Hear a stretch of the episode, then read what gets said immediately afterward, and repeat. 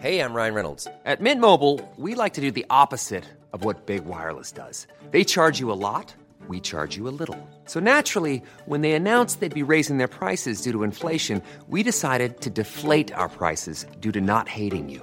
That's right. We're cutting the price of Mint Unlimited from $30 a month to just $15 a month. Give it a try at mintmobile.com slash switch. $45 upfront for three months plus taxes and fees. Promo rate for new customers for limited time. Unlimited more than 40 gigabytes per month. Slows. Full terms at mintmobile.com.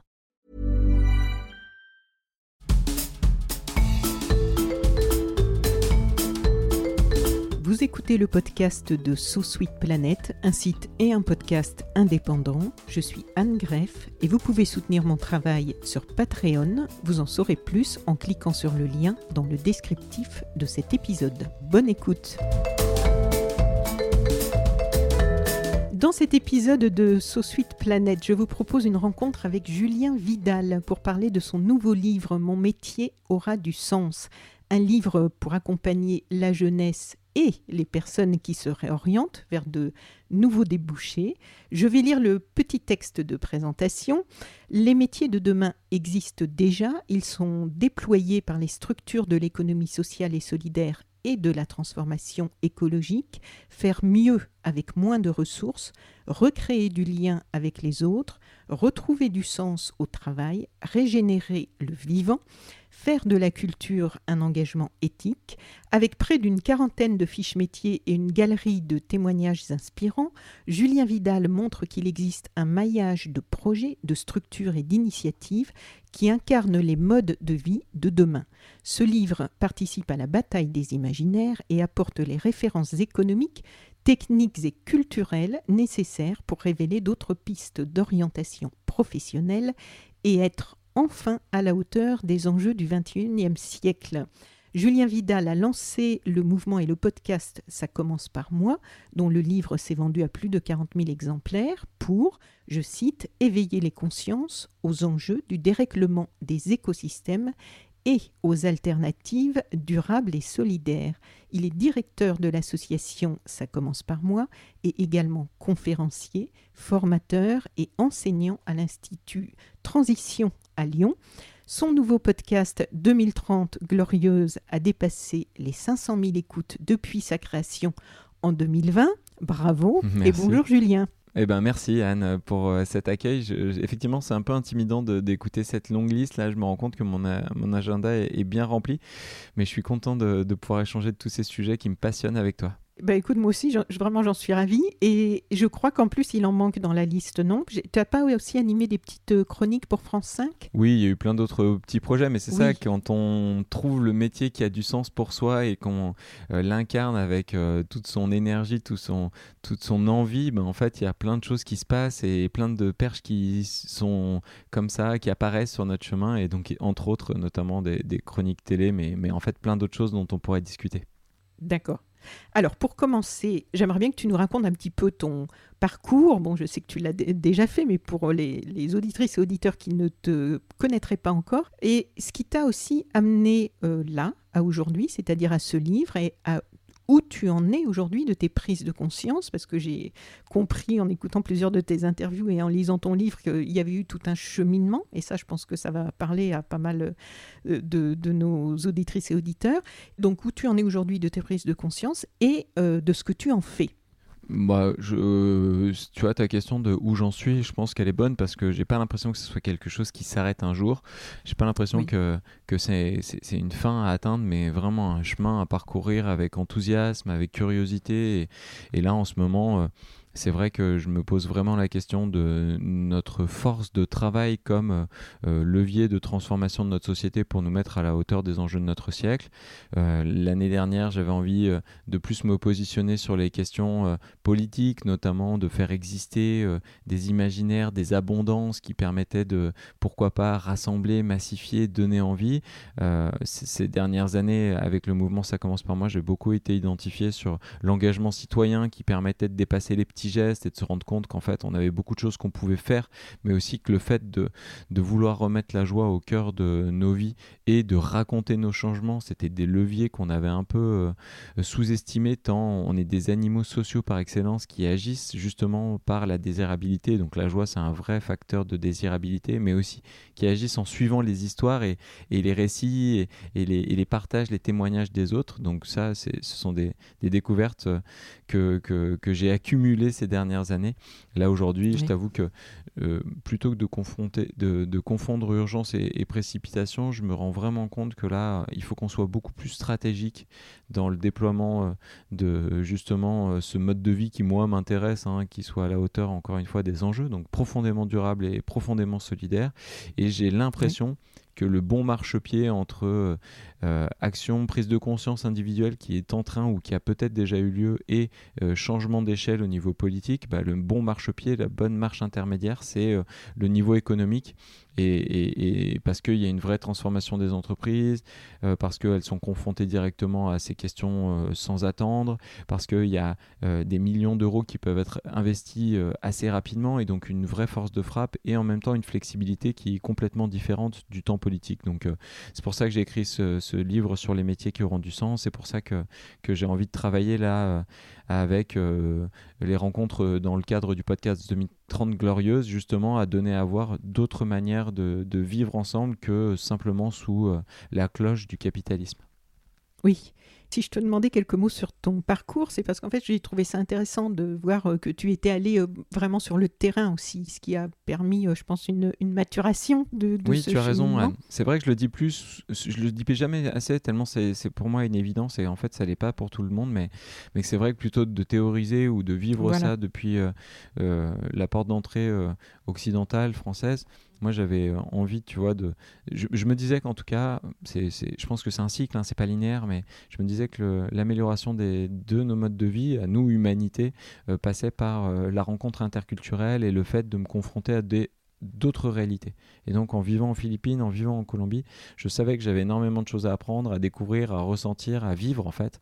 Et donc euh, le travail dans les ONG m'a permis, euh, euh, en vivant dans les quartiers euh, défavorisés en Colombie et aux, Philippines, de me rendre compte de tout un tas de choses. Bon, c'est vrai, de, de besoins immenses dans ces pays, mais aussi euh, de tout un tas de limites que, que nous, on a normalisées dans nos pays occidentalisés à nous.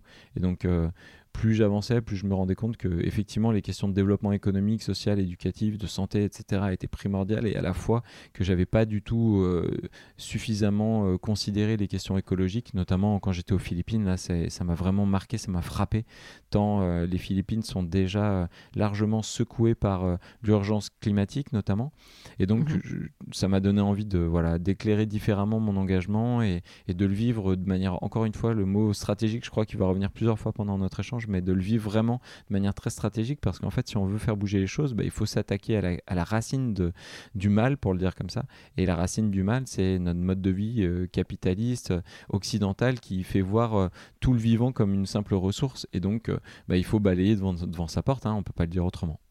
Oui, parce que ce que j'avais lu et que j'ai trouvé intéressant euh, lorsque, dans une interview, j'ai lu que tu, parlais de cette période de ta vie et tu parlais du fait que ça t'avait euh, frappé et éveillé à ce moment-là, je crois, au lien de causalité entre notre façon ici d'acheter, de, consommer et euh, les répercussions que ça avait à l'autre bout de la planète dont on euh, pas encore assez conscience, même s'il y a de plus en plus d'informations, de reportages, de documentaires qui, viennent en témoigner, mais ça reste euh, encore une minorité, je crois, de, gens qui sont au courant de ça. Et toi, à ce moment-là, c'est un peu, si j'ai bien compris, une claque et, et ça participe aussi à une mise en mouvement où tu te dis, mais c'est plus possible, quoi.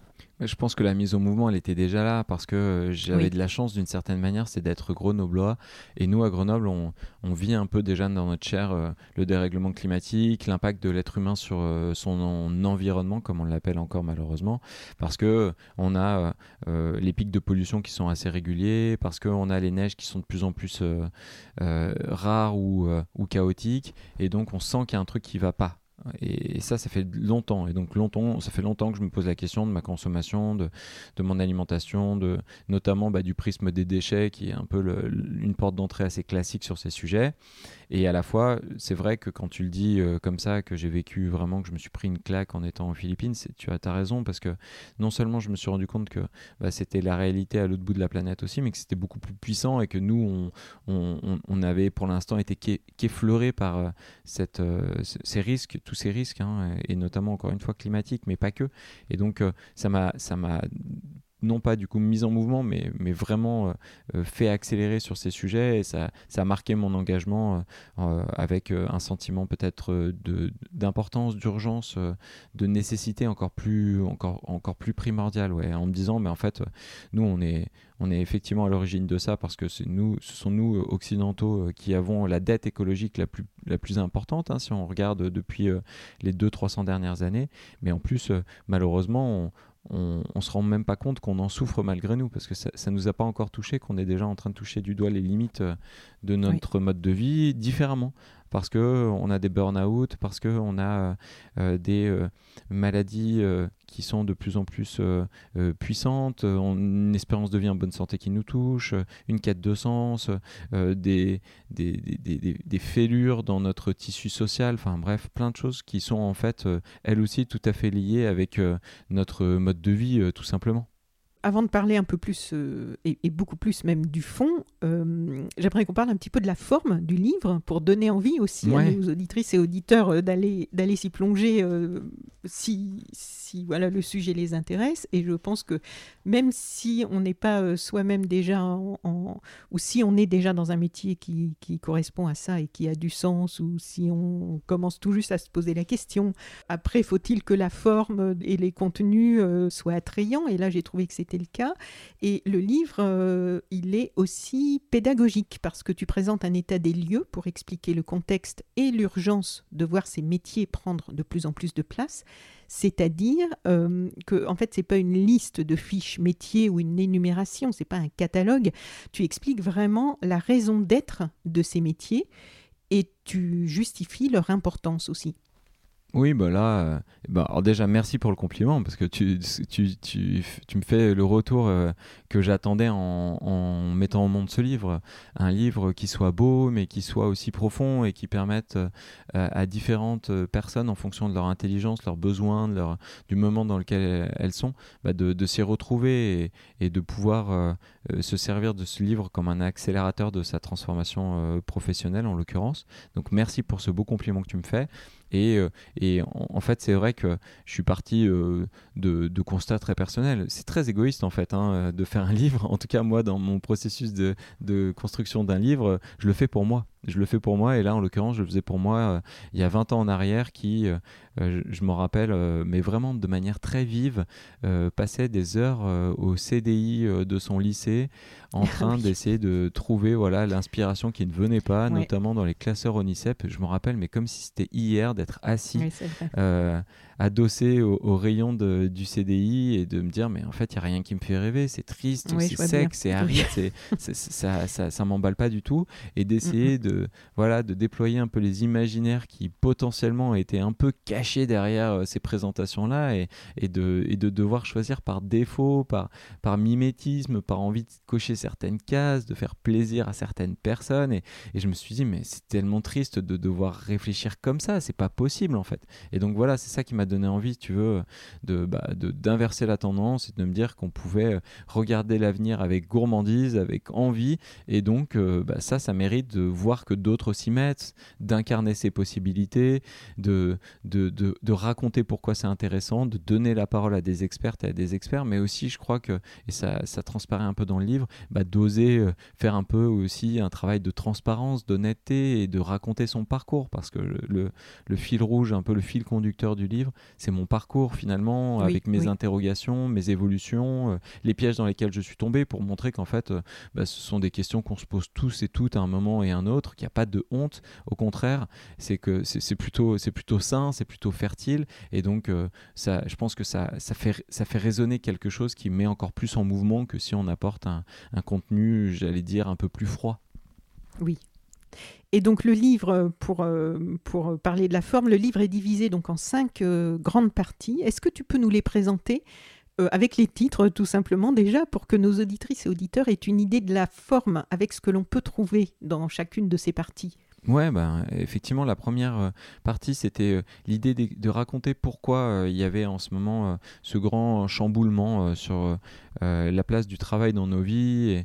Et, donc, en gros, je, parle de la bifurcation, je parle de, de comment on a remis en question justement la place que nos métiers prenaient dans notre quotidien, dans notre agenda, dans notre attention, dans notre corps, pour tout un tas de bonnes raisons et que euh, l'élan qu'on voit notamment du côté des étudiants qui ont décidé de, de, ne pas attendre de faire leur crise de la cinquantaine, quarantaine, trentaine pour euh, enfin euh, écouter qui ils sont vraiment, bah, c'était salutaire et que c'est pas du tout quelque chose d'égoïste, c'est pas quelque chose qui montre que justement on n'en a plus rien à faire des autres, on, pense qu'à nous, au contraire, c'est très salutaire parce que ces étudiants ils disent en fait moi j'ai des valeurs fortes, j'ai envie de leur donner toute la place qu'elles méritent et donc ils cherchent à tout de suite mettre leur temps, leur énergie et notamment les dizaines de milliers d'heures qu'on va passer au travail, euh, bah, justement à, disposition de ce monde qu'on a envie de voir émerger le plus rapidement possible.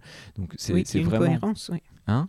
Tu dis? Qu'il y ait une cohérence. Oui, oui voilà, c'est une cohérence, mais c'est aussi une opportunité, en fait, de, plutôt que de se dire, bah, j'arrête d'être vraiment moi quand je vais travailler, je, je, j'essaie de faire le moins possible pour euh, gâcher le moins d'énergie possible, pour me faire le moins de mal possible, même parfois. Et puis je commence à, enfin respirer quand je sors euh, de mon lieu de travail. Bah, c'est juste, juste fou de se dire ça. Et donc euh, voilà, c'est ce premier appel en disant c'est pas trop tard, au contraire. Et puis surtout stratégiquement, encore une fois, si ces jeunes osent le faire, vous pouvez le faire aussi. Il est temps de non pas faire le moins de mal possible, mais au contraire de se ressaisir de ces milliers d'heures de travail pour faire à nouveau du bien, à nouveau du bien à nous-mêmes, aux autres et au vivant dans sa globalité. Et, en fait, on, fait partie de ce vivant et c'est important de le rappeler. Et après, une fois que je dis ça, une fois que je passe un peu cet appel, ce, ce, que je tape un peu du poing sur la table d'une manière euh, mhm. ou d'une autre, bah, je propose quatre alternatives au capitalisme, au néolibéralisme. Et je montre qu'en fait, contrairement à ce qu'on veut bien croire ou veut bien nous présenter, dit comme ça, ça paraît un peu manipulateur, mais je crois qu'il y a quand même un petit peu de, un petit peu de ça. Bah, en fait, euh, l'écologie, c'est pas pas que de la décroissance, bien au contraire, c'est plein de possibles nouvelles abondances et qu'en plus il n'y a rien à inventer, que tout existe déjà et que tout est expérimenté sur le territoire. Et donc je donne à voir quatre alternatives à l'économie classique actuelle et euh, notamment une économie qui permet de euh, faire mieux avec moins, une économie qui permet de recréer du lien avec les autres, une économie qui permet de régénérer le vivant et une économie qui permet de redonner de la place à nos rêves. Et dans chacune de ces parties, J'explique pourquoi c'est important pour moi, j'explique euh, euh, pourquoi c'est important pour les personnes qui nous lisent? Je donne la parole à une experte ou un expert qui nous raconte euh, comment, pourquoi on va pouvoir se saisir de toutes ces opportunités. il y a des infographies avec des chiffres, avec des études qui expliquent pourquoi c'est important pour la planète aussi? Exactement, les limites planétaires dans lesquelles on se rend compte, on se retrouve, les limites sociétales dans lesquelles on, on, est en train de, de, de s'empêtrer, et à la fois bah, aussi tout ce qui peut nous attendre pour nous libérer justement et puis euh, du coup euh, à chaque fois, du coup, dans ces quatre euh, thématiques, une dizaine de fiches métiers qui sont en fait écrites par des gens, il y a des vrais gens derrière les fiches métiers, c'est ça qui m'intéressait, qui témoignent en fait de leur métier, qui le racontent, qui racontent leur emploi du temps, les compétences dont ils ont eu besoin, comment ils se sont parfois même créés leur propre métier, quels impacts dans leur vie euh, et quelle euh, joie ça, ça aussi euh, crée avec les effets des multiplicateurs que ça peut qu'on peut tout de suite imaginer. C'est aussi très terre à terre hein, parce qu'on parle de, de, formation, on parle de salaire, on parle de tout ça pour que les voilà, gens. ça, j'ai bien apprécié que les salaires, parce que souvent on a l'impression que ce sont des métiers de, de, de, crève la faim, que eh en, en fait c'est bon des métiers sympas, mais que il n'y a pas moyen d'en vivre. Or, bah, bien, sûr que si, en fait. C'est ça qui est important. En toute transparence, il y a des métiers où on voit que effectivement ça, ça, c'est pas, c'est un peu le minimum pour vivre, mais les gens ils sont très heureux, qui témoignent. Et puis il y a, et puis on voit aussi qu'il y a des métiers qui permettent de vivre assez correctement. Euh, d'un salaire euh, tout à fait décent. Donc euh, ça, je trouve Mais que en fait, même, tu vois, cette question de Anne, elle est intéressante parce que du coup, en, en, exposant le fait que le salaire soit plus ou moins, effectivement, euh, à la hauteur des standards de la société actuelle, on pose une question qui est différente et que j'aborde d'ailleurs euh, dans certains passages du livre, de se dire, mais de quoi on a envie de remplir nos vies? Est-ce qu'on a envie de remplir nos vies d'un salaire qui est justement présenté comme confortable avec bah, tout ce que ça implique de couleuvres qu'on avale, de, choses qu'on accumule et qui en fait nous font pas du bien Ou est-ce que parfois, quand on est vraiment, vraiment, vraiment à la recherche de qui on est profondément et que bah, ça implique d'aller vers un métier qui est pas forcément euh, avec un gros épanouissement financier, ça serait pas en fait une opportunité de se poser la question aussi de nos réels besoins et d'apprendre à vivre plus chichement, non pas pour subir la propriété, la, non pas pour subir la sobriété, pardon, mais au contraire pour que cette sobriété, elle soit euh, une condition sine qua non à d'autres abondances, à d'autres croissances, à d'autres euh, choses qu'on remplirait. Et en fait, du coup, on se rend compte que l'argent, c'est plus une fin, mais un moyen. Et, et ça aussi, je trouvais que c'était important de le dire et que la sobriété n'est pas forcément punitive, comme on veut nous le faire croire quelquefois. Et, encore une fois, que la sobriété, c'est juste un moyen. C'est un moyen de remplir nos vies différemment. C'est pas juste le fait de mettre des œillères ad vitam, ad vitam aeternam et de, de devoir vivre malgré nous dans une société de la surabondance dont on ne pourra même pas profiter. Parce que là, effectivement, c'est la frustration garantie. surtout quand on sait qu'actuellement, bah, on fait peser l'effort sur euh, euh, des gens quand d'autres en profitent encore grassement. Et donc, cette injustice, elle est encore plus intolérable. Là, l'idée, c'est que la sobriété, elle soit décidée et qu'en en fait, on se rende compte que c'est une libération. Et donc, pour terminer sur la forme, vraiment, les fiches métiers sont. Enfin, les, personnes qui témoignent, oui, et qui racontent leur métier, c'est vraiment bien structuré. En fait, c'est très euh, pratique. Il y a donc ma journée type, comment faire pour travailler dans ce secteur, les qualités nécessaires. Donc, ça, tu viens de le dire, je le rappelle de façon très euh, précise pour qu'on voit que ça donne une approche euh, tout à fait lucide et pratique. Ma contribution au 2030 glorieuse, là, ça reprend le titre de ton podcast. On va en reparler un petit peu aussi les structures et les aides. Euh, pour euh, s'engager dans, dans, la voie de cette fiche métier, le salaire mensuel. Pourquoi ce métier est-il source de bonheur? Donc là, les personnes témoignent de ce que ça leur apporte. Il y a aussi souvent avec un QR code un lien vers un de tes podcasts où tu interviews, où tu as, enfin, tu as interviewé une de ces personnes, donc on peut avoir un témoignage plus long euh, de la réalité de leur métier si, euh, voilà, si on est plus intéressé par telle ou telle euh, fiche, filière ou métier. Et puis, il y a aussi pas mal de ressources qui sont recommandées. Donc, c'est assez complet. Alors, ce qui rend aussi vivant et crédible le contenu de ce livre, c'est aussi qu'il y a une grande part de vécu, de tes ressentis, de tes analyses, et que tu fournis pas mal de chiffres et d'éléments factuels euh, sans que ce soit indigeste, mais euh, pour frapper un peu les esprits au cas où celles et ceux qui te lisent ne seraient pas bien à jour. Par exemple, page 14, tu écris les mois filent, les années s'enchaînent et j'accumule les frustrations. Comment pourrait-il en être autrement? Les déceptions s'amoncellent à un rythme intenable. Voici quelques exemples qui donnent un infime aperçu des provocations de nos responsables politiques ces derniers mois. Donc moi, je ne vais pas tout euh, lire, mais je vais en citer deux. Le Sénat refuse d'intégrer dans l'article premier de la Constitution le fait que la République française garantit la préservation de l'environnement et de la diversité biologique et agit contre le dérèglement climatique pour ne pas porter, donc le Sénat a refusé pour ne pas porter atteinte à la liberté d'entreprendre et Deuxième point que je souhaitais citer, au lendemain de la COP27, on apprend par les ONG de défense de l'environnement que les lobbyistes du secteur pétrolier et gazier étaient encore plus nombreux à la COP27 qu'à la dernière conférence des Nations Unies sur le climat, soit une augmentation de plus de 25% de la présence du secteur pétrolier et gazier par rapport à la COP26 qui se tenait à Glasgow il y a un an toutes ces déceptions, euh, toi, tu les prends à bras le corps et tu utilises ton énergie, visiblement, à créer, à ouvrir, impulser de nouvelles pistes, répertorier aussi celles qui existent déjà, mais qui ne sont pas encore très connues, et prouver que plein de choses sont possibles, sont déjà là, avec la conviction que le mouvement doit, mais aussi va s'amplifier. Qu'est-ce qui te donne cet espoir? Je crois que j'ai euh, réussi à faire en sorte que ma colère, elle se transforme euh, euh, tout de suite en quelque chose de mobilisateur. parce que de temps en temps, c'est vrai que c'est dur hein, de regarder notre monde, de regarder nos dirigeants politiques notamment et économiques de temps en temps aussi, hein, bah, privilégiés leurs égaux, leurs intérêts ou l'intérêt euh, de certaines castes et de se dire que même quand eux, euh, pour une raison ou une autre, euh, ils pourraient potentiellement enfin se mettre à la hauteur des enjeux et, aller dans le bon sens, ben, en fait, malheureusement, les, paroles n'arrivent que rarement à être rejointes par des actes et c'est d'une frustration, d'un cynisme qui, qui, qui, qui, qui m'enrage.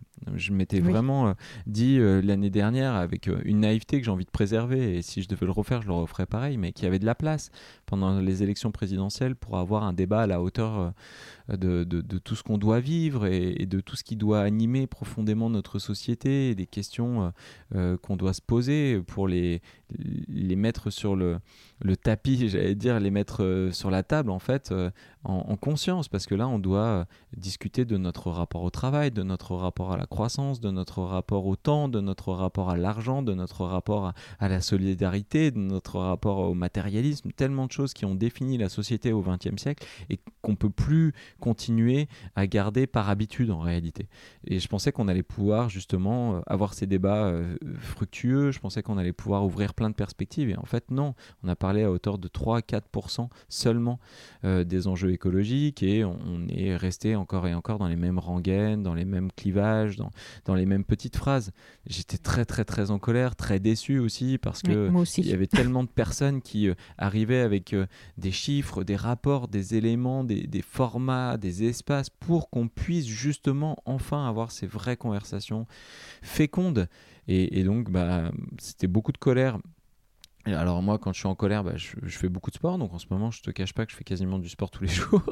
mais, euh, mais je crois que ça me permet aussi derrière de me dire, bon, en fait, euh, euh, cette colère, soit, soit elle me détruit, soit elle m'encourage. Et, et, et, de, et de voir finalement qu'il y a plein d'espaces qui bougent et que s'il y en a qui arrivent justement à utiliser cette colère pour continuer à confronter les, les, compromis, les, les malentendus, les manipulations souvent aussi euh, de, de, ceux qui nous dirigent, ben, moi ma colère j'ai envie de la mettre euh, à justement disposition de tous ces endroits qui se craquellent, qui se fissurent, qui s'entr'ouvrent pour les ouvrir encore plus grands. Et, en faire une énergie constructive. Exactement. Et, je, ne pense pas que ce soit une question de prioriser, je pense pas que ce soit une question de dire qu'il y en a une énergie qui est meilleure que l'autre. Je crois qu'il faut au contraire tout essayer. Mais moi j'ai besoin voilà, d'être dans la proposition, la construction. Et donc là, je, sens ces derniers temps, et je le dis dans le livre, que si le niveau politique national n'est pas encore prêt, là, malheureusement, ils, sont, euh, ils se prennent encore et encore le tapis, les pieds dans le tapis de leurs égaux. Là, c'est une tristesse absolue.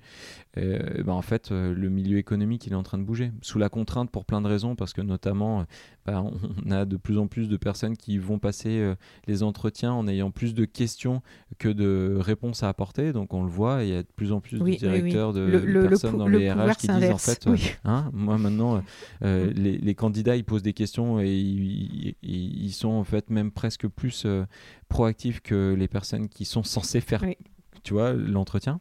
Oui, oui, ils arrivent et c'est eux, eux, qui sont en position de choisir, en et fait, on sent qu'il y a vraiment une révolution quand même. À ce hein. niveau-là. Et les clients aussi exigent, dans certains secteurs, de plus en plus une cohérence, une transparence, un engagement. Bref, tout ça pour dire que, bon, bah voilà, je crois que le, quand on sait qu'il y a une, une société, elle est, faite de, trois pieds, le pied citoyen, le pied euh, économique, le pied politique, bon, bah si le pied citoyen s'est déjà mis en, en route, et euh, eh ben, pour vraiment définitivement entraîner euh, le milieu politique qui est malheureusement beaucoup trop suiveur, bah, il va falloir être euh, euh, rejoint par euh, le monde économique qui est aussi en train de bouger. Et j'avais envie de, de, mettre cette énergie à, à, cette disposition-là. Et est-ce que tu peux nous dire quelques mots justement et nous donner peut-être quelques chiffres que l'on trouve dans ton livre sur ce que l'on appelle la grande démission, qui, était, qui est un, la grande démission j'articule un peu mieux, euh, pas la grande émission, la grande démission qui, qui est un, mouvement, une étape, une, une, lame de fond en ce moment qui peut marquer un tournant peut-être intéressant. Ouais, absolument. C'est quand même intéressant cette histoire de grande démission parce que je, me permets de, Anne, si tu le veux bien, de, recontextualiser un peu.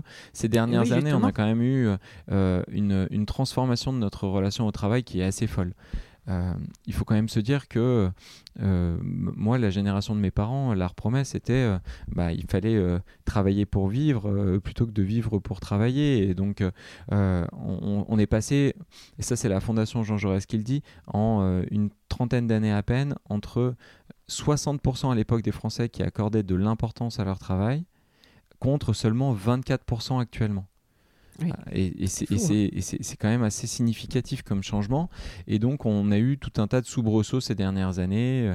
Euh, il y a dix ans en arrière, on parlait beaucoup de burn-out. Euh, et puis ensuite, on a développé euh, d'autres mots un peu similaires, les bore-out et les brown-out. Désolé pour ces anglicismes, mais c'était en gros toutes, les, toutes les frustrations, les peines, les souffrances au travail, qui sont en fait des travails complètement déshumanisés. On est une ressource comme une autre, chacun dans notre silo avec une micro-tâche une micro-responsabilité. On voit plus la grande, la, grande image, le grand but derrière. Et, et en plus, il y a, y a une dévalorisation constante, chronique de tout un tas de métiers. Donc on sautait les fusibles sauter. On sentait les fusibles sauter, pardon. Et là, euh, le Covid, je pense qu'il a, il a encore euh, accentué euh, cette relation distendue, presque rompue par rapport au travail, avec notamment, c'est vrai, cette grande démission qui nous vient des États-Unis, où rien qu'en 2021, c'est près de 50 millions d'Américains qui ont démissionné. C'est en fait assez énorme.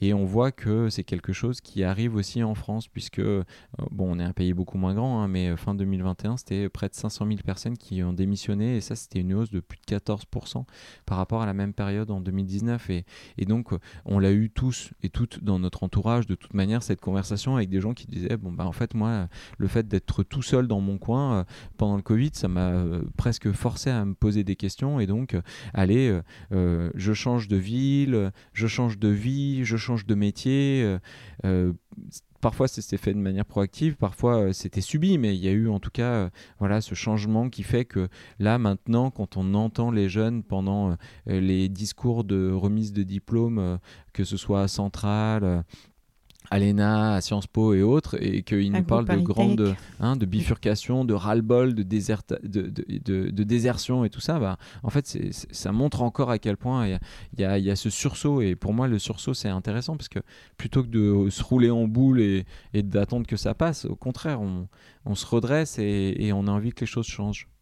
Oui, c'est pas aussi final que ça et il y a, y, a, y a plein de, de, moments où on se retrouve à faire un pas en avant, deux pas en arrière. Il y a, y a, des gens qui reviennent. On, se rend compte que c'est quand même encore très difficile de recruter en ce moment dans le milieu notamment associatif, coopératif, parce que bah, il y a beaucoup beaucoup de choses qui bougent. Euh, et à la fois, j'ai l'impression que bah, parce que nous aussi, dans nos discours et dans notre travail, on montre les perspectives enthousiasmantes, on va pour, pourquoi pas permettre à ce grand mouvement de tendre vers quelque chose qui, là en l'occurrence, nous intéresserait bien plus, c'est-à-dire un mode de vie plus durable, plus solidaire. Tout à fait.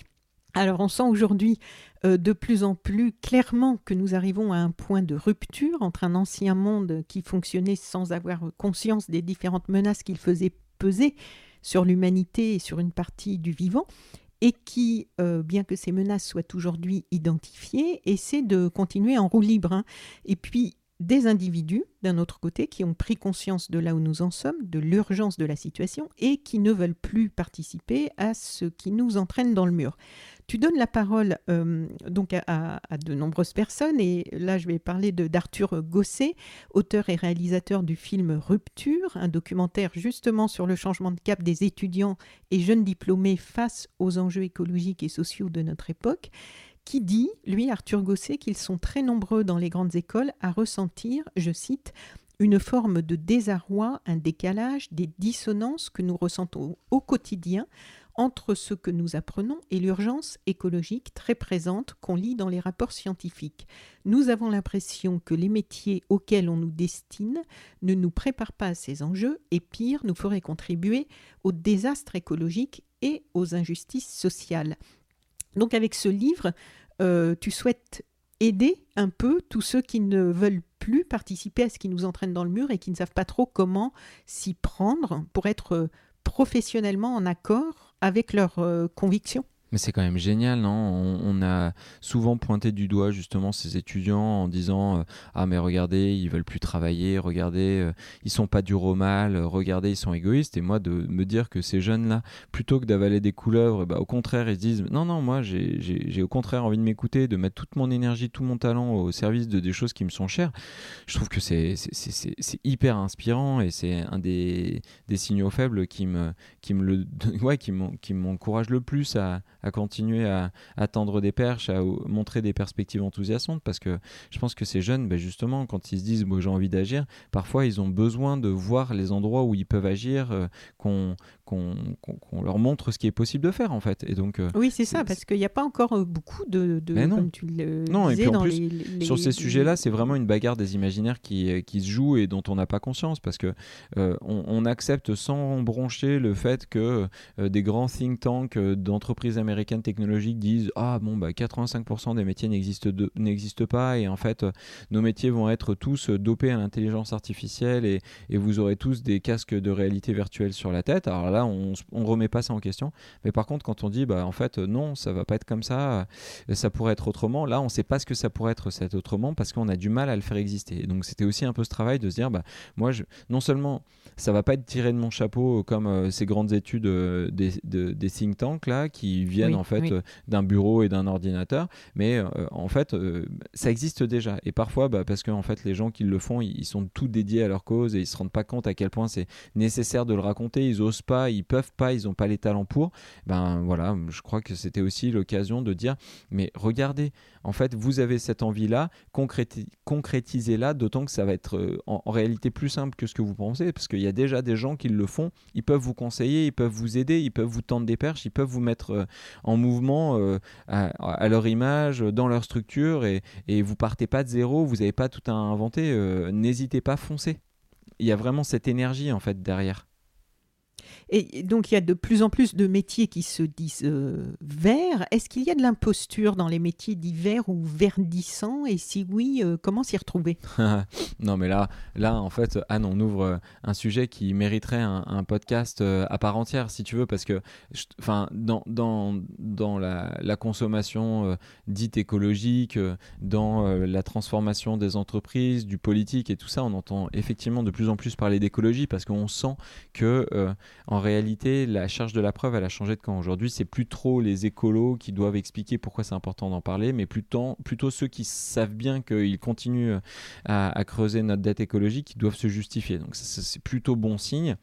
Et à la fois, ben, on voit qu'il y a des produits qui se présente comme étant écologique, dont on sait que en fait ça, marche pas. Un SUV de 2 tonnes et demie qui dit qu'il est euh, zéro euh, émission carbone, on voit bien la fumisterie parce que en fait euh, entre sa construction, son transport, son enfin, derrière son démantèlement ou son enfouissement, je sais pas, et puis en plus toute l'énergie qu'il va consommer, c'est juste un, immense gâchis et, donc il faudra et il va falloir et on doit commencer et on, on l'a sans doute déjà commencé à travailler notre esprit critique écologique en fait. On va devoir rester un peu en veille, euh, toujours attentif à pas tomber euh, dans la limite du greenwashing parce que de temps en temps c'est une ligne de crête qui est pas évidente à cerner. Et donc là tu vois typiquement bah, cette question des métiers verts et des métiers verdissants c'est euh, exactement le sujet parce que le ministère de la transition écologique il dit que bon en fait il y aurait 4 millions de personnes en France qui travailleraient dans l'économie verte. Qu'est-ce que ça veut dire exactement? Bon bah en fait on, ne sait pas hein. trop tu vois on dit qu'il y a aussi mm, mm, mm. potentiellement 4 millions de personnes qui auraient un, métier potentiellement verdissant. Mais qu'est-ce que ça veut dire? Et en fait, on se, on se rend compte qu'un métier vert, c'est en fait l'assainissement, le traitement des déchets, la production d'énergie euh, et plein d'autres choses qui, en fait, euh, montrent la vision euh, très linéaire de l'économie classique, puisque c'est le bout de chaîne. En fait, c'est pas tant la question de limiter ou même d'avoir un impact positif, c'est la question de revaloriser. Donc, on, on, trie des déchets, on euh, des, des, poubelles, des choses comme ça. Les, les métiers verdissants, c'est euh, peut-être euh, un peu plus, tu vois, sur cette question du bâtiment, de la maintenance, de l'industrie, où là, on pourrait en fait, bah voilà, mieux isoler les bâtiments, trouver des processus pour limiter les déchets en amont. Et donc, c'est aussi un peu plus intéressant. Mais à mon sens, ça mais, complètement de côté les métiers qui sont en réalité les métiers plus verts, notamment je pense à tous les agriculteurs et agricultrices qui, eux, en fait, euh, sont euh, en train de suivre euh, des schémas d'agroécologie, d'agriculture bio, de permaculture et qui en fait eux contribuent au stockage du carbone dans les sols, au retour de la biodiversité dans nos campagnes et, eux en fait font un métier qui est en fait vraiment vraiment vert et donc on va avoir un travail nous-mêmes de de, de, remettre des bons labels sur les bons métiers pour les faire apparaître comme ils doivent être, comme ils doivent l'être réellement en réalité. Page 50, tu écris Comment parler de métiers durables et solidaires sans commencer par évoquer notre système économique? Capitaliste, extractiviste, thermo-industriel, libéral, mondialisé, je vous laisse choisir l'adjectif qui vous convient le mieux pour le définir. Ce qui est sûr, c'est qu'à notre époque, plus aucun n'est connoté positivement. Et malgré des limites de plus en plus flagrantes, cette structuration économique reste notre boussole, notre objectif, notre cadre de pensée, notre grille de lecture. Et page 52, tu écris Nombreux sont les chercheurs universitaires et experts en économie qui ont développé et trouvé des alternatives démontrant que l'heure est bel et bien au changement de modèle économique et pour le meilleur. Est-ce que tu peux nous présenter quelques-uns de ces modèles économiques et qui peuvent réellement être des alternatives au modèle économique actuel? Bon bah déjà Anne, quand tu disais que tu avais lu le livre et que tu l'avais bien aimé, tu mentais pas parce que effectivement tu renvoies euh, vers plein de passages du livre et, c'est un, gros travail que tu as fait. Euh, bravo pour ça et merci de le mettre aussi bien en avant dans toute sa complexité parce qu'on t'entend euh, revenir sur ces différentes parties, mm. moi aussi, ça m'aide à me rendre compte à quel point bah, il est riche ce livre. Hein, de temps en temps, à force de passer un peu la, de garder, d'avoir la tête dans le guidon, on se rend plus compte vraiment de ce qu'on fait.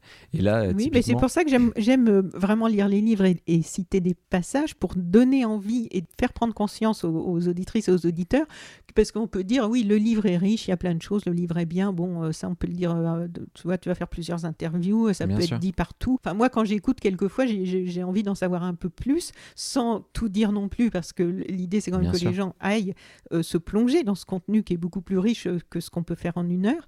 Et dans ce, je te remercie de le souligner, mais je, pour moi, c'est important. je signe. Hein. pour mettre les gens je suis très content de, euh, de, cet échange. De prendre le temps. Et répondre à ta question, du coup, est, hyper nécessaire parce qu'on parle de métiers depuis tout à l'heure, mais en fait, les métiers, ils agissent dans un cadre. C'est comme si euh, on parlait d'économie comme un jeu de plateau. Et donc, euh, si on se dit, bon, en fait, on va changer euh, les règles, mais que finalement, on reste avec le jeu de plateau du Monopoly, ben, en fait, on va continuer à devoir accumuler des propriétés sur lesquelles d'autres vont passer et, nous payer. Et en fait, on aura beau avoir les joueurs les plus sympas du monde, avoir détricoté quelques règles à peine, ben, le plateau sera toujours celui du Monopoly qui est d'accumuler et de mettre les autres sur la paille. Et donc euh, c'est la même chose avec euh, le capitalisme dont on parlait tout à l'heure euh, et avec tous les autres doux noms qu'on peut lui donner. En fait, on, peut le, le le verdir, on peut euh, l'adoucir, mais en fait le, cadre restera le même. C'est l'exploitation du vivant pour générer de la croissance économique à destination euh, de seulement quelques-uns. Et donc la question c'est par quoi on le change?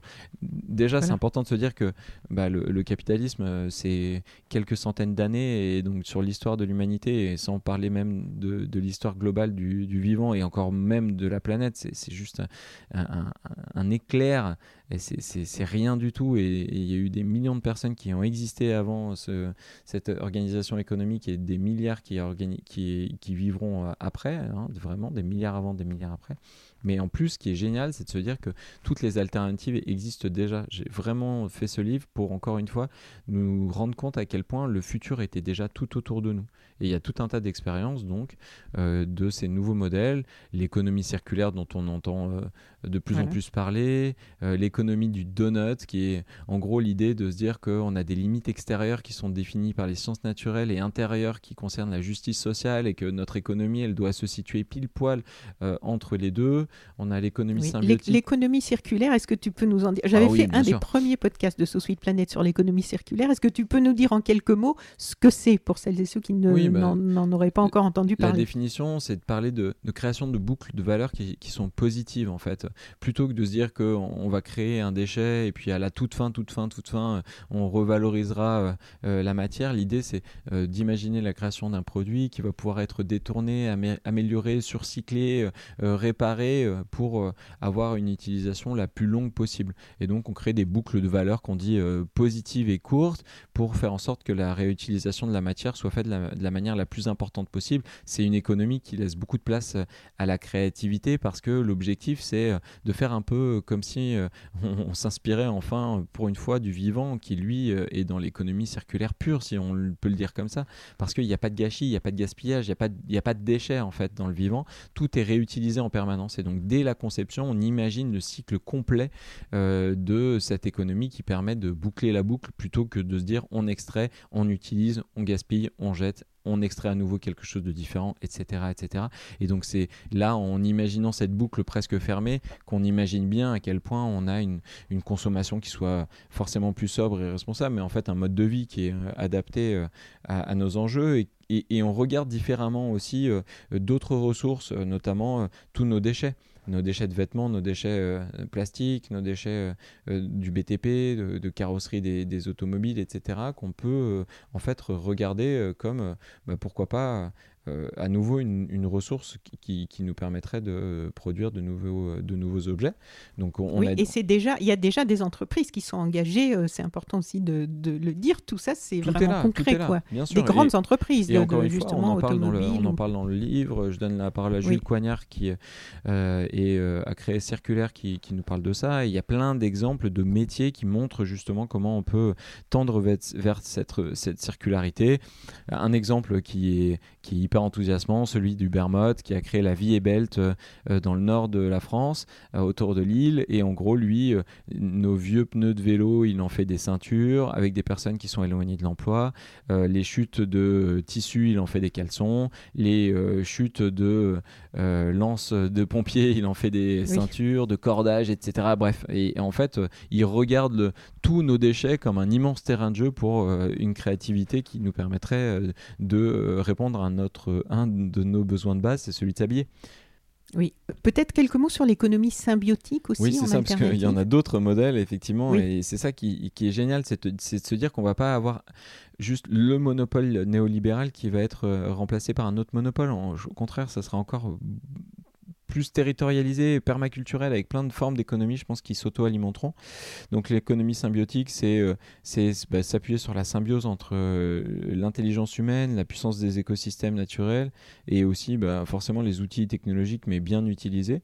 Donc on essaie d'arriver à un juste équilibre et, et- et de ne pas épuiser les ressources et même voire de les régénérer. On a l'économie contributive où là euh, on se pose la question de se dire que l'usager il est à la fois consommateur et producteur du service et donc euh, on est euh, sur de la contribution volontaire euh, comme par exemple avec ce que fait Wikipédia, plutôt que dans la possession pure, c'est, on change complètement de rapport à l'objet, où on a même euh, l'économie du don, où là en fait on, se pose la question de comment on peut contribuer euh, par euh, notre échange de savoir, notre temps, et en fait on, on- on- on revalorise le sentiment de gratitude et de participation à quelque chose qui nous dépasse sans forcément attendre de contrepartie. Là aussi il y a quelque chose Oui. d'hyper intéressant dans cette idée de de se rendre compte que comme le vivant, et je pense notamment aux abeilles dans les ruches, on agit pour le- on agit au service de l'intérêt général, sans attendre de contrepartie, parce qu'on sait que les autres autour de nous feront la même chose, et finalement, euh, euh, on n'a pas besoin de garde-fous, de protection, de, de, de- parce que en fait, on sait qu'il y a 1 ou 2% de, du, du milieu social qui en viendrait à, essayer de sortir un peu du cadre, d'en profiter, de tricher. Non, on, on se met vraiment au service du bien commun, et, et ça, ça, ça multiplie encore plus notre impact. Pas d'accaparement. Exactement. Tu décris des métiers, mais aussi des filières amenées à se développer fortement dans les années qui viennent, comme la cyclo-logistique. Est-ce que tu peux nous en dire quelques mots de la cyclo-logistique qui a l'air d'être euh, un, domaine amené à, se développer fortement et déjà en fort développement? Ouais, bah, déjà, euh, pour te dire que tout ce dont je parle, ça, ça vient pas encore une fois de ma tête, hein. ça, vient d'experts, d'expertes, euh, et euh, notamment d'organisations, d'institutions réputées comme l'ADEME. Alors là, l'ADEME, c'est le gouvernement, et ils travaillent depuis des années sur ces sujets, et là, ces derniers temps, ils se sont posé la question justement des perspectives avec notamment le travail de transition 2050, où ils imaginent quatre scénarios pour vivre sous les 1,5 degrés. Et eux, ils font un travail comme ça de, qualification euh, de tous les emplois qui seraient créés si on se mettait à la hauteur des enjeux de notre siècle. Le Shift Project aussi, qui est un think tank euh, avec euh, pas mal d'économistes, d'ingénieurs qui a travaillé sur le plan de transformation de l'économie française, a aussi proposé une, une lecture de l'évolution des emplois en France jusqu'à 2050. Et donc, pour donner que quelques chiffres, l'agriculture, c'est potentiellement 450 000 emplois. On aurait euh, l'industrie du vélo qui effectivement euh, générerait euh, plus de 230 000 emplois.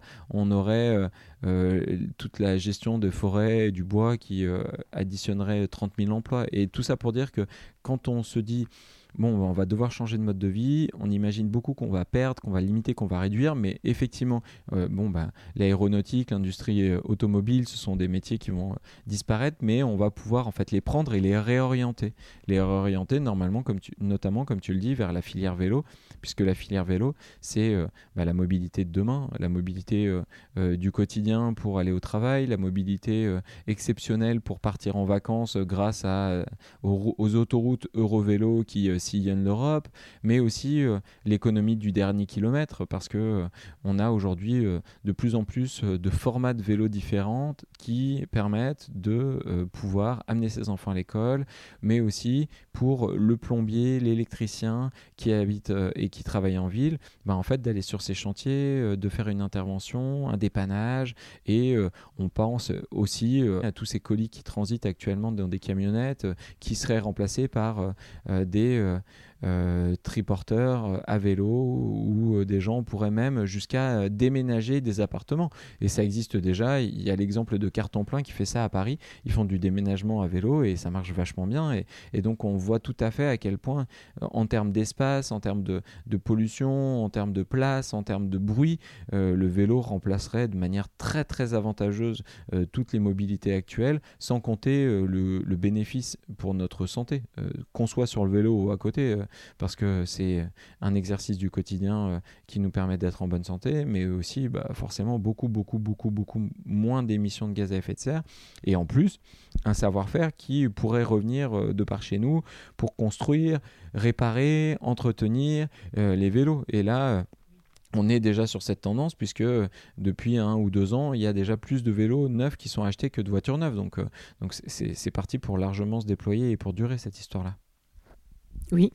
Et il y a plus de, je, je, sors le, le, chiffre de ton livre, plus de 2400 recycleries, ressourceries en France. Ça aussi, c'est une tendance euh, en forte croissance. Ouais, en fait, euh, ce que tu montres, Anne, c'est qu'avec euh, euh, le, travail que j'ai fait sur le livre, j'essaye de mettre en avant des métiers dont on se dit, tiens, mais en fait, celui-là, il pourrait tout à fait se développer dans ma ville. Parce que, ben, en fait, on a besoin d'une ressourcerie largement par ville, et même de plusieurs ressourceries dans les grandes villes. Une valoriste dans le bâtiment qui collecte des invendus ou des matériaux repris d'anciens chantiers du bâtiment, il y en a besoin dans toutes les villes. Euh, un réparateur de vélo, il y en a besoin dans toutes les villes. Un artisan upcycler, il y en a besoin dans toutes les villes. Bref, tout ça pour dire que ce sont des métiers qu'on pourrait copier-coller. J'aimais bien cette idée de se dire plutôt que de vouloir innover, créer sa start-up ou je sais pas quelle connerie, pardon, je m'emballe.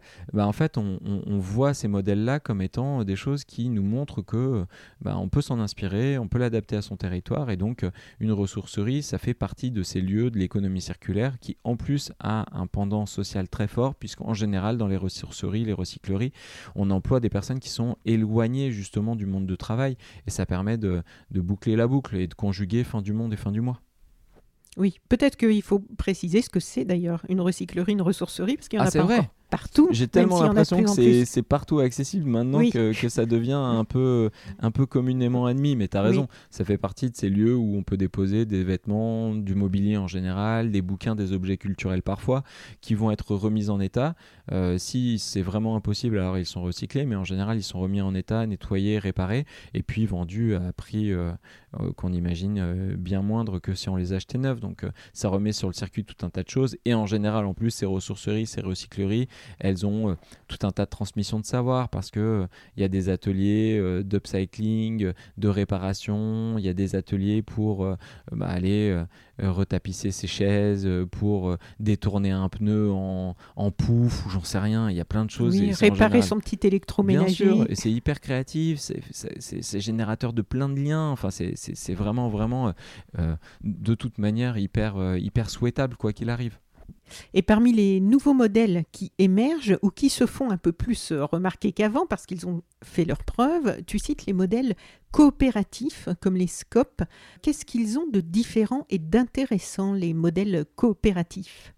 Eh ben, le modèle coopératif, il défend justement cette euh, entreprise qui euh, euh, va créer du lien, va recréer du lien à l'autre. Parce que, en fait, là où le modèle classique d'une entreprise vise, vise, la croissance avec la génération, bah voilà, effectivement, de, de d'un flux financier qui va aller à destination de ceux et celles qui possèdent l'entreprise, donc euh, le propriétaire, les actionnaires. Euh, bah, la coopérative, en fait, les salariés, ils travaillent parce qu'en fait, souvent, ils sont aussi décideurs, parce qu'ils sont, ils sont, ils sont propriétaires de leur force de travail et, de, l'entreprise qui les emploie. Et donc, ça change tout, parce qu'en fait, euh, on se rend compte que tout ce travail et tout ce qu'on permet de générer comme croissance, bah, on, décide de comment ça sera réutilisé. Et donc là, il y a un altruisme marqué qui est complètement différent. Oui, la mentalité est, vraiment différente. Et d'ailleurs, tu cites euh, page 97, je crois, une étude qui est assez intéressante, là aussi pour changer un peu les, idées toutes faites sur le sujet. Euh, la coopération a toute sa place en entreprise, que ce soit pour le bien-être de ses membres comme pour sa réussite économique. David Rand, professeur à l'université de Yale aux États-Unis, a mené une série d'expériences auprès de plusieurs salariés donc dans, ce type d'entreprise, de, qui ont révélé que ceux qui avaient réalisé les meilleurs résultats à long terme et les gains les plus importants étaient tous des coopérateurs. Ça vient rompre en fait, euh, ça vient tordre le cou à, quelques idées reçues qui disent que bah, justement il faut... Euh, viser cette compétition à tout prix pour susciter l'esprit d'initiative. Là, l'idée, c'est en fait qu'on se rend compte que souvent, ben, la valorisation des savoir-faire, l'entraide, l'échange sont euh, les, les, valeurs les plus euh, durables pour mettre en mouvement les gens, les fédérer, les organiser autour d'un objectif commun. Voilà, et sortir des managements euh, agressifs. Oui, dont on, revient de plus en plus, parce qu'on se rend compte justement à quel point ils ont entretenu et déployé, euh, sans arriver euh, à parler de suicide, ce qu'on avait beaucoup entendu, par, hein, on, en avait beaucoup parlé il y a peut-être une dizaine d'années en arrière dans les grands groupes français. Bah là, ce qu'on constate comme étant du burn-out, burn-out, bore-out, grande démission, quiet quitting maintenant, etc. etc. Est-ce que des choses ont changé euh, déjà depuis l'écriture de ce livre qui, vient tout juste de sortir, hein, mais ça change tellement vite que je me suis posé la question en le lisant. C'est une super question, euh, parce que c'est vrai qu'entre le moment où on se met à écrire un livre et euh, le moment où il sort, il y a une année qui se passe. je, pense que là, avec tous les débats sur la réforme de la retraite, on, se pose de plus en plus de la question de... Bah, en fait, c'est pas tant la question de, de comment on travaille combien de temps on travaille, mais, de, mais pourquoi on travaille? Et je crois que là est en train de, revenir au centre du débat et notamment chez les jeunes l'idée que en fait c'est pas tant euh, le fait de travailler 60 jusqu'à 60, 62, 75, 67, 70 ans en réalité parce que euh, derrière on continue à travailler d'une certaine manière. Mais c'est qu'est-ce qu'on nomme comme travail et bah, du coup quel est le travail qu'on a envie de mettre au cœur de nos vies pour créer du lien et participer à quelque chose qui nous est cher. Parce que finalement si on se pose la question comme ça, on se rend compte qu'il y a plein de choses qu'on appelle un hobby, une passion, de l'entraide, un engagement, qui sont en réalité du travail. Typiquement, euh, avec euh, la retraite là et toutes ces questions qui, sont en train d'être mises sur la table, je, me suis rendu compte qu'il y avait autant d'heures de garde d'enfants qui étaient assurés par les assistants et les assistantes maternelles qui sont rémunérés que par euh, les euh, personnes à la retraite sont, elles, pas rémunérées. Et pourtant, c'est exactement la même activité. Donc forcément, se poser la question du travail dans sa globalité, je crois que c'est quelque chose qui, qui est en train de se déployer là. Est-ce qu'il y a euh, quelque chose dont on n'a pas parlé qui te tient à cœur par rapport à ce livre, au sujet du livre, et que tu souhaiterais euh, dire quelques mots avant qu'on termine? Oui, en fait, euh, on l'a abordé sans forcément le mettre, mettre des mots dessus, mais vu que tu as cité plein de différents passages du livre, on se rend compte que le livre, il est finalement destiné à plusieurs publics. Euh, c'est vrai, on se dit, bah tiens, un, livre sur les, métiers qui ont du sens, c'est forcément orienté euh, et destiné à la jeunesse, et c'est vrai, parce que plutôt que voilà, de se perdre dans une filière et des études et un premier job qui ne nous intéresse pas, et de devoir ensuite euh, faire un peu tout le travail de détricotage pour assumer à nouveau une nouvelle carrière professionnelle, c'est jamais évident. Donc autant nouer un lien enthousiasmant directement proactif, et, donc je pense que ce livre, il peut le permettre, tant mieux mais il va aussi à destination bah, des personnes qui euh, ont 30, 40, 50, 60 ans et qui, elles, ont en fait décidé qu'il n'était pas trop tard pour donner du sens à leur, à leur vie professionnelle et qui veulent se réorienter. Donc là, ça montre tout un tas de profils. Hein. Il y a pas mal de gens d'ailleurs dans les métiers que je mets en avant, dans les fiches qui sont remplies, dont on a parlé, qui, elles, sont passées par la case reconversion et qui donc aussi peuvent inspirer ces personnes-là.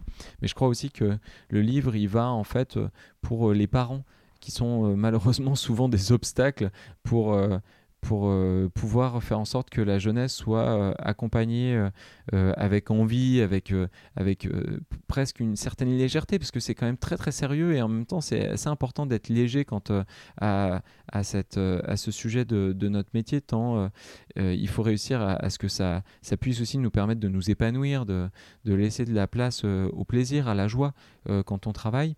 Et là, avec Parcoursup, avec le changement de la société aussi rapide, je, pense que, et on me le dit souvent, il y a beaucoup de parents qui sont un peu perdus et qui savent plus trop euh, quoi dire parce qu'en fait euh, les messages qu'on leur a proposés à leur époque ne tiennent plus et ne marchent plus pour les jeunes.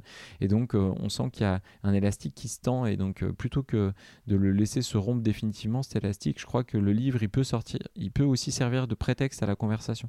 Du côté des parents parce que ça les rassurait en se disant oh, mais en fait il y a plein de gens qui font ces métiers. Oh en plus les salaires sont pas dégueulasses. Oh en plus c'est des perspectives économiques parce qu'il va y avoir des opportunités il va y avoir des centaines de milliers qui d'emplois qui vont se créer, mais pour les jeunes aussi, où en disant, bah regarde, eux, ils ont vraiment l'air de se faire plaisir. Eux, ils ont décidé d'agir euh, pour défendre telle valeur. Tu sais que ça aussi, moi, ça m'est cher. Et donc, euh, je pense que ça permet de recréer un terrain euh, de rencontre pour ces générations qui ont de plus en plus de mal à se parler parce qu'en fait, elles ne se parlent pas du tout du même point de vue.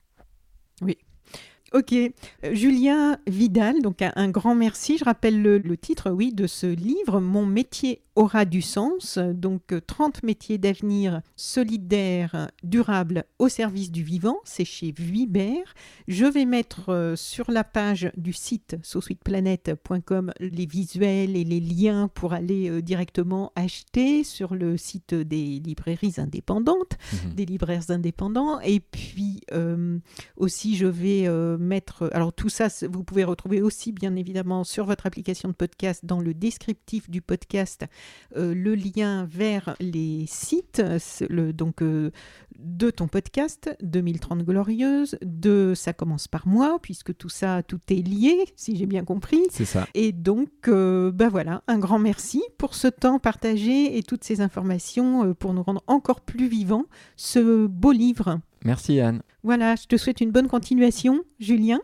Et puis, euh, ben, j'espère que, que tu pourras euh, donner encore euh, beaucoup d'espoir et de pistes à toutes les personnes que tu fédères et qui, ne, je pense, ça, ça redonne de l'espoir aussi de voir des éléments concrets par rapport à beaucoup de, questions qui se posent et puis aussi beaucoup de réponses que l'on attend, euh, que ce soit, comme tu le disais, quand on est euh, dans un centre d'orientation et qu'on est étudiant ou un peu plus tard dans, sa vie et qu'on se retrouve à faire des bilans de compétences et que on fait émerger des, potentiels, des envies et puis en face, souvent, il n'y a pas beaucoup de pistes qui sont proposées pour répondre à ces nouveaux enjeux qui sont euh, à la fois dans nos vies personnelles et euh, par rapport à, la planète aujourd'hui. Donc euh, un grand merci pour tout ce travail et bonne continuation.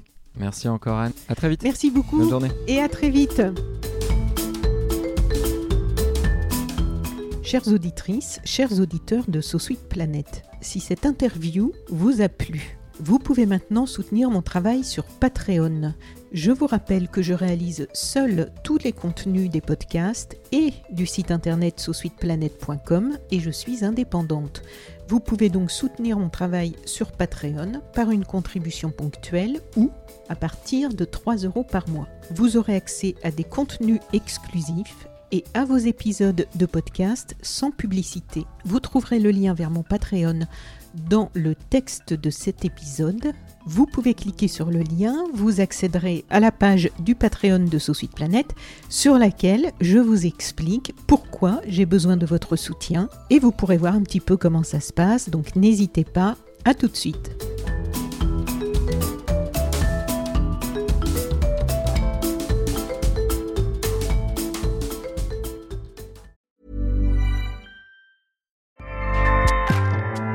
ACAST powers the world's best podcasts. Here's a show that we recommend. Hi, I'm Jesse Cruikshank. Jesse Cruikshank. I host the number one comedy podcast called Phone a Friend. Girl. Let's phone a friend. Not only do I break down the biggest stories in pop culture with guests like Dan Levy and members of InSync, I do it with my own personal boy band singing jingles throughout. Because it's my show. It's your show, girl. New episodes of Phone a Friend. Yeah. Drop Thursdays wherever you get your podcasts. So work it, girl. Yeah, work it. Okay, that's enough. ACAST helps creators launch, grow, and monetize their podcasts everywhere. ACAST.com.